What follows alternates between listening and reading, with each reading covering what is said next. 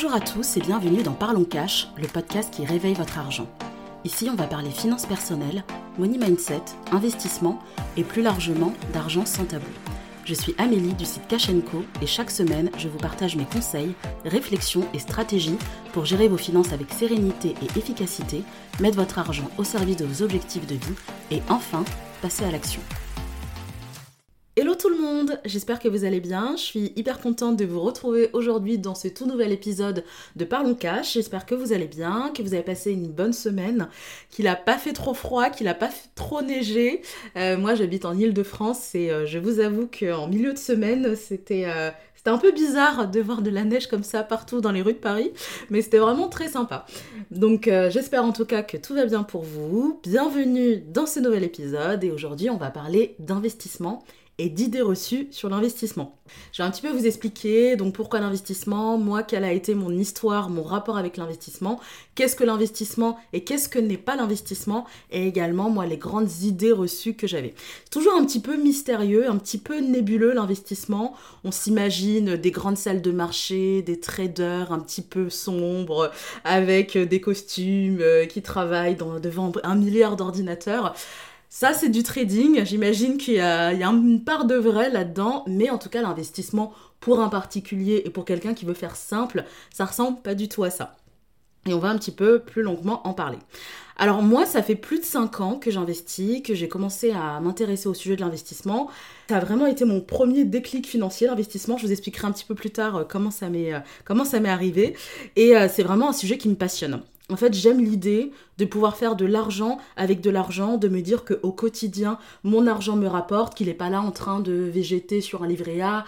Euh, en plus, alors là, c'est un petit peu différent puisque les taux ont remonté du livret A, mais quand le taux du livret A était à 0,5%, bah finalement, laisser de l'argent sur un livret A, ça, c'était l'équivalent de euh, perdre du pouvoir d'achat. J'aimais l'idée de me dire, voilà, mon argent, il est sur un compte et il peut me rapporter. Donc c'est un univers d'investissement qui est très vaste. Il y a l'investissement immobilier, le plus connu, que vous devez connaître.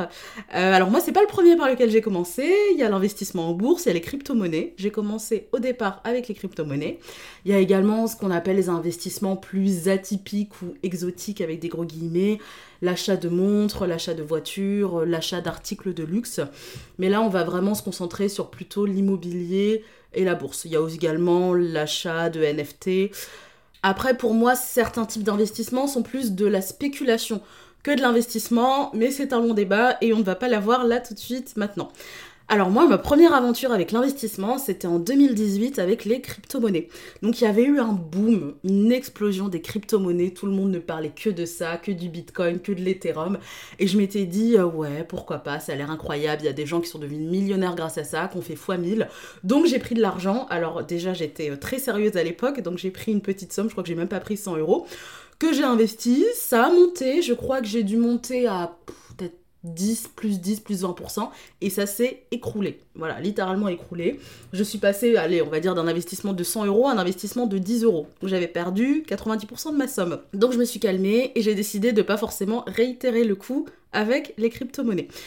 Et les crypto-monnaies ont énormément augmenté en 2021. Alors malheureusement, j'ai pas les chiffres sous les yeux, donc je peux pas vous dire de combien je suis passée entre 2018 et 2021, mais ma somme a, a c'est multiplié, je sais pas, peut-être par 3, par 4, par 5. Enfin, c'était vraiment. Euh, c'était une période qui était très bizarre en hein, 2021 pour les crypto-monnaies. C'était vraiment l'époque où tout le monde en parlait, mais encore plus qu'en 2018. Mais il était à ce moment-là trop tard pour investir parce qu'on était déjà trop haut, donc je n'ai pas continué avec les crypto-monnaies. Quand on veut commencer à investir, il faut avoir un pourquoi qui est assez fort. Pourquoi est-ce qu'on veut investir? Et l'enrichissement, n'est pas, ne doit pas être le seul but. Évidemment que la finalité, c'est bah, j'ai envie de gagner de l'argent et j'ai pas envie de perdre mon argent, bien sûr. Mais il faut avoir une raison, un pourquoi qui est beaucoup plus puissant derrière.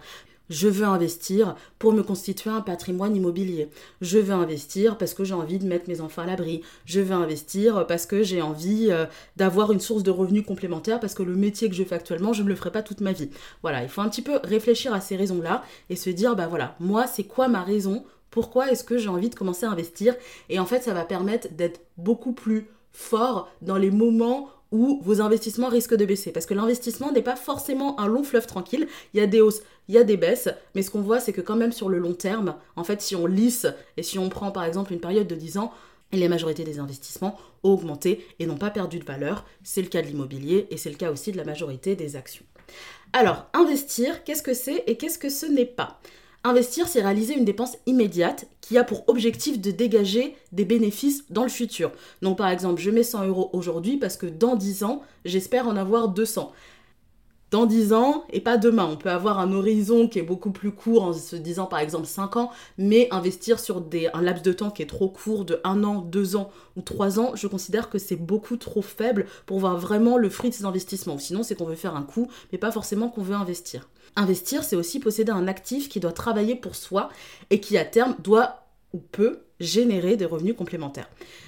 C'est aussi construire et développer un patrimoine personnel, bah, avec l'immobilier ou avec certaines actions en bourse ou des ETF par exemple.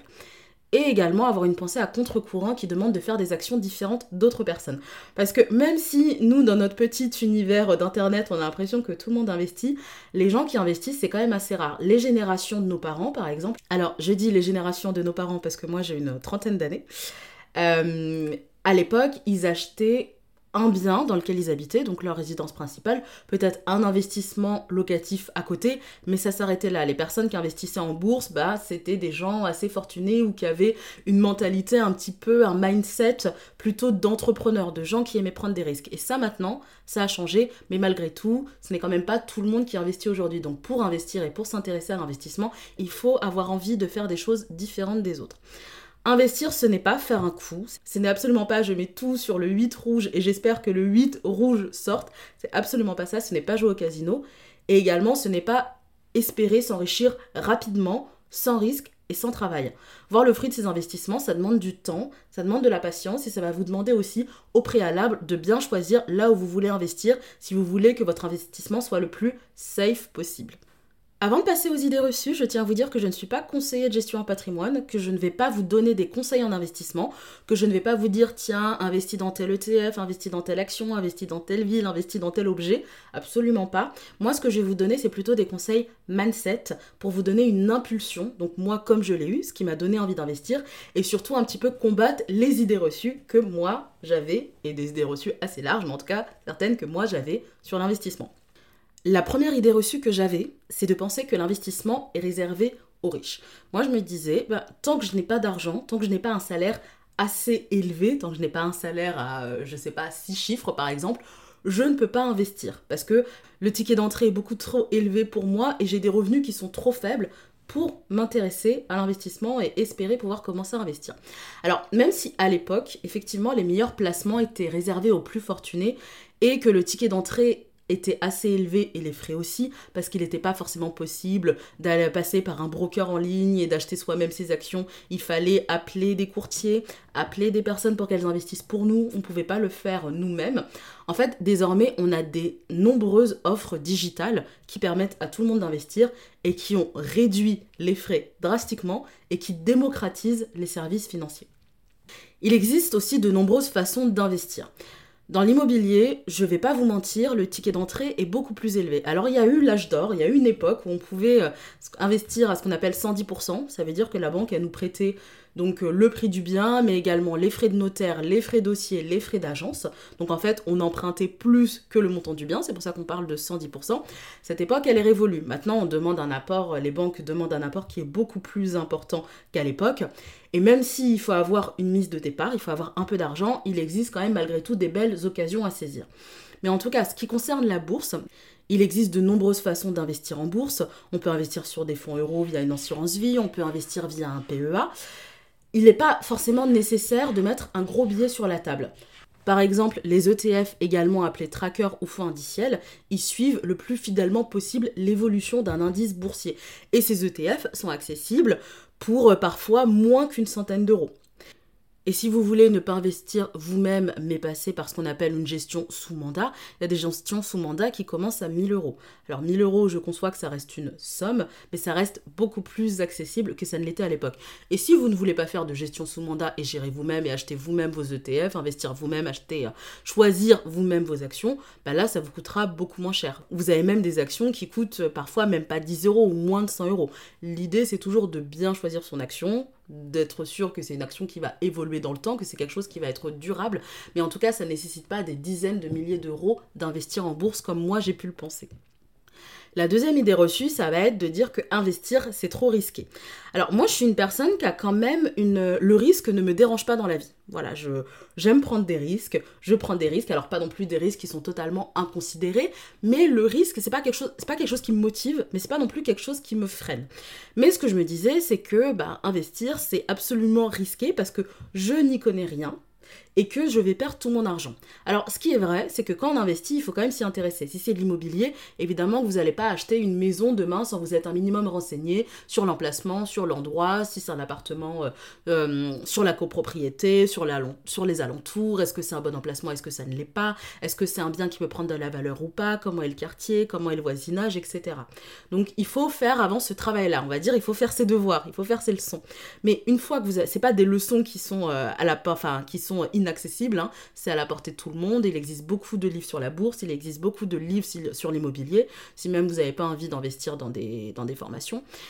Vous pouvez également demander des conseils à des gens qui savent, à des gens qui ont soi-même investi. Il existe aussi beaucoup d'informations sur des blogs, sur YouTube, des vidéos, etc.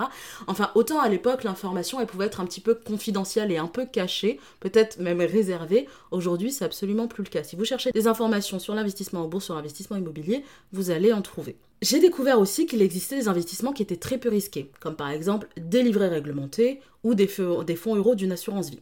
Alors, bien entendu, pour espérer obtenir un bon rendement, il faut une prise de risque.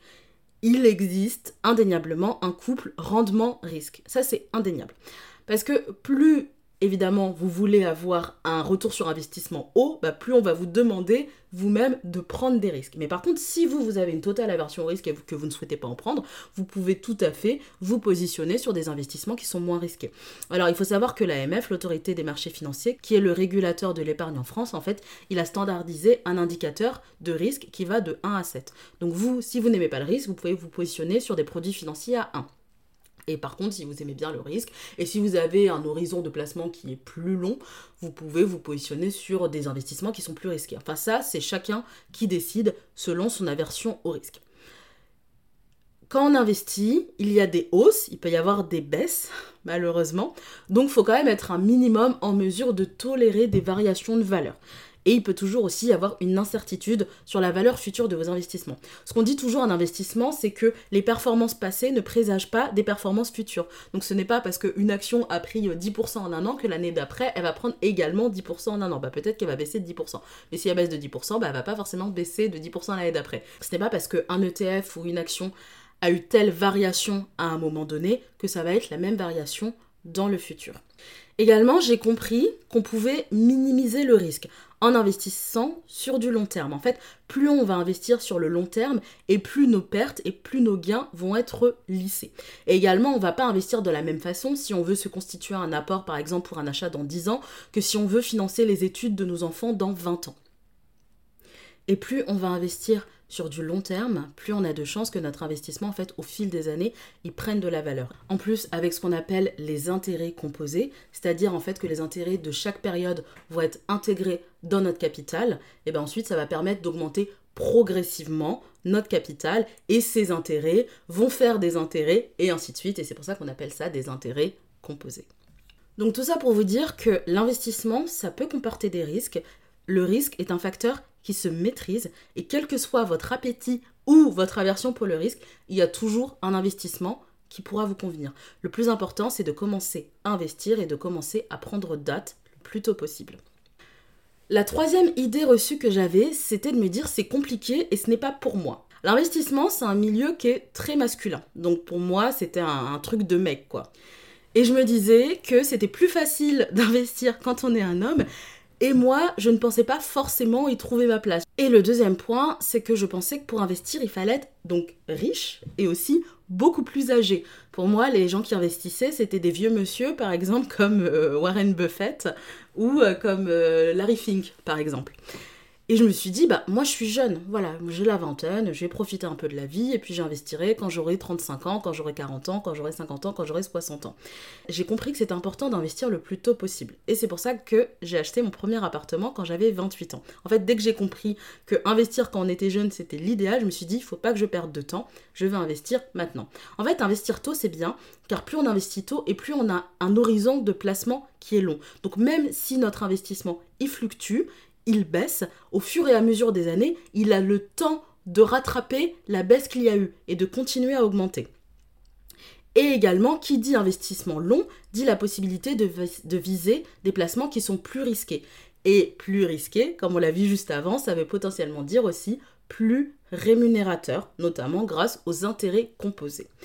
Je me disais aussi, c'est compliqué, ce n'est pas pour moi. Un, mon banquier, il est là, il est là pour investir pour moi. Ou sinon, il y a, des, il y a des, euh, des métiers, des personnes qui sont spécialisées pour ça, par exemple des conseillers de gestion en patrimoine. Et je me suis rendu compte que personne n'était mieux placé que moi pour gérer mes intérêts.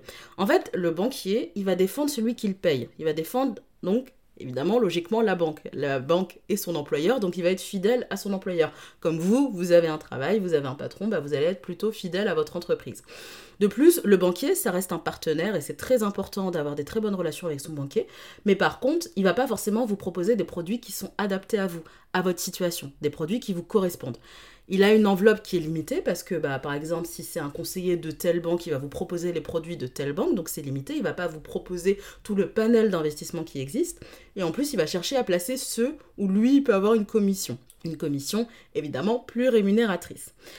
Les conseillers de gestion en patrimoine aussi. Alors, je vous raconterai juste après une petite aventure que j'avais eue avec un conseiller de gestion en patrimoine. En fait, ils ont des enveloppes qui sont plus larges, mais ils sont commissionnés, comme les banquiers la plupart du temps. Notamment les conseillers qui sont gratuits. Si vous voulez passer par un conseiller de gestion en patrimoine, je vais vous conseiller de privilégier les conseillers qui sont payants, donc qui n'ont pas d'intérêt. Vous allez par exemple les payer à l'heure, mais au moins vous allez avoir un conseil qui va être neutre. Parce que si le conseiller de gestion en patrimoine est gratuit, bah lui il faut bien qu'il travaille derrière, il faut bien qu'il mange. Donc comment est-ce qu'il va se rémunérer? Il va vous proposer des placements qui sont les plus avantageux lui. Alors attention, je ne fais absolument pas une généralité, il y a des conseillers de gestion en patrimoine qui sont beaucoup plus éthiques que d'autres ne peuvent l'être, mais c'est également humain de penser à son intérêt, même si c'est pas forcément des fois dans l'intérêt du client. Moi, mon conseiller de gestion en patrimoine, c'est vraiment ce qui m'a fait dire là, il faut absolument que je reprenne mes finances en main. Alors, j'ai toujours eu une gestion financière qui a été assez euh, est quand même assez rigoureuse, j'ai toujours très bien suivi mon très bien suivi mon budget, très bien suivi mes finances et en fait, à un moment, euh, j'avais un petit peu d'argent d'argent de côté et j'ai eu un contact avec un conseiller de gestion en patrimoine. Et il m'a proposé des placements de type SCPI parce que souvent c'est quand même ce qu'il propose soit des placements du type SCPI, soit du défiscalisé. Je payais pas assez d'impôts pour euh, que le défiscalisé euh, puisse m'intéresser, mais il m'a proposé des SCPI. Alors en fait, les SCPI, c'est ce qu'on appelle de l'immobilier papier. Donc vous allez investir, mais via un organisme de placement collectif. Donc SCPI pour Société Civile de Placement Immobilier. Donc c'est pas vous qui allez détenir le bien en propre, mais par contre vous allez quand même percevoir des loyers ou percevoir de l'argent sur l'investissement que vous avez fait via la SCPI. Et en fait, il me proposait de prendre un crédit pour investir dans la SCPI. Et là, je me suis dit, mais c'est pas possible, je vais pas prendre un crédit pour investir dans finalement un bien qui ne m'appartiendrait pas, autant que je garde ma capacité d'emprunt, moi, pour investir dans l'immobilier en propre. Alors évidemment, c'est pas la même chose, ça demande de la gestion, ça demande du temps, ça demande de se renseigner, il y a des risques, tout comme il y a aussi des risques dans la SCPI, mais je me suis dit, là, je sens que cette personne-là n'a pas compris mon besoin, donc c'est là où je me suis moi-même intéressée à l'investissement immobilier, où je me suis dit, ça m'intéresse, j'ai envie d'investir, et c'est pourquoi j'ai réalisé mon premier investissement. Et la dernière idée reçue que j'avais, c'était de me dire, c'est long, je n'ai pas de temps à y consacrer. Pour reprendre ma petite image de monsieur en costume dans une salle de trading, je me suis dit c'est absolument pas ça, j'ai pas envie d'avoir quatre écrans sur moi et de voir des courbes qui bougent à toute vitesse avec du rouge et du vert, absolument pas. Et j'ai compris que ça, ça restait quand même un mythe. En fait, ça c'est du trading. Donc le trading, ça va vraiment être d'acheter et de vendre. J'achète et je vends, j'achète et je vends. L'investissement, c'est pas ça. L'investissement, ça va être j'achète, je vois mon investissement évoluer et ensuite je vends ou d'ailleurs je ne vends pas. Mais l'idée c'est pas de la spéculation. Là avec le trading, le fait d'acheter et de vendre, c'est bah je vais acheter bas pour revendre haut ou je vais limiter mes pertes et je vais revendre très très vite. Mais en fait, il y a vraiment une notion de j'ai envie de gagner de l'argent très rapidement, j'ai envie de gagner de l'argent tout de suite et de m'enrichir. L'investissement, c'est oui, j'ai envie de gagner de l'argent, évidemment que j'ai envie de gagner de l'argent, mais j'ai envie de faire ça sur du long terme. Parce que j'ai un pourquoi, parce que j'ai un objectif derrière et parce que ça sert un but beaucoup plus grand que simplement le besoin de m'enrichir immédiatement. Et investir, ce n'est pas trader. Même s'il faut avoir le nez dans ses finances et regarder où on met son argent, évidemment qu'il ne faut pas non plus totalement déléguer ça. Comme on l'a vu, bah, euh, le, point d'avant, ce n'est pas pour moi, bah si, c'est pour vous et il faut que vous vous intéressiez. Il ne faut pas simplement laisser ça à une à une tierce personne, un banquier ou un caissier de gestion patrimoine. Il faut vous suivre vos investissements et savoir à peu près combien vous avez. Mais rien ne sert de passer tout son temps avec le nez vissé sur son téléphone portable à regarder les courbes quand on investit, il faut quand même qu'on ait aussi une certaine sérénité financière derrière. Donc, savoir qu'on a placé son argent sur un support qui est donc soit qui a des risques, mais on assume le risque qu'il y a derrière, soit qui est moins risqué, donc euh, on se dit, bon bah très bien, ça va me rapporter peut-être un petit peu moins, mais au moins je dors sereinement. L'idée d'investir, c'est quand même de dormir sur ses deux oreilles et de ne pas être stressé en permanence. Donc tout ça pour dire qu'au final, ce n'est pas très long de s'intéresser à l'investissement, de s'intéresser à ces investissements. Moi, ce que je fais, c'est que chaque euh, semaine, je check quand même les investissements, savoir où ça en est, s'il y a eu des variations de, des variations, euh, de cours ou pas, quelle était à peu près euh, leur valeur, comment ça a fluctué. Et aussi, une fois par mois, je vais noter, bon, bah voilà par exemple, en janvier 2023, bah, tel investissement m'a rapporté tant. En euh, février 2023, tel investissement m'a rapporté tant. Donc ça, ça va me permettre de suivre sur du long terme et de pouvoir comparer. Mais je vous assure, je n'ai absolument pas un écran devant moi avec toutes les courbes vertes et rouges et que je regarde en permanence. Ce qui compte surtout, en fait, c'est de rester investi dans la durée et de prendre date dès que possible. Alors si l'investissement c'est un sujet qui vous intéresse et que vous voulez aller un petit peu plus loin, j'ai fait un guide pour vous donner des clés pour débuter dans l'investissement. Donc euh, ce guide est sur mon site internet cashenco.fr, donc n'hésitez pas à le télécharger si ça peut vous intéresser. Nous arrivons à la fin de cet épisode de podcast et je n'ai pas oublié le petit exercice de la semaine qui est de réfléchir à votre pourquoi. Pourquoi est-ce que vous aimeriez commencer à investir? Si vous avez envie d'investir, évidemment. À quoi vous servirait cet argent? Quel serait votre horizon de placement? Pourquoi est-ce que vous avez envie de vous y intéresser? Donc réfléchissez-y, notez-le, et ensuite bah, peut-être que ça va vous donner, tout comme moi, ça m'a donné un déclic pour vous intéresser au sujet de l'investissement et commencer à investir. Cet épisode de podcast est désormais terminé, donc n'hésitez pas à consulter le site cachenco.fr pour aller plus loin.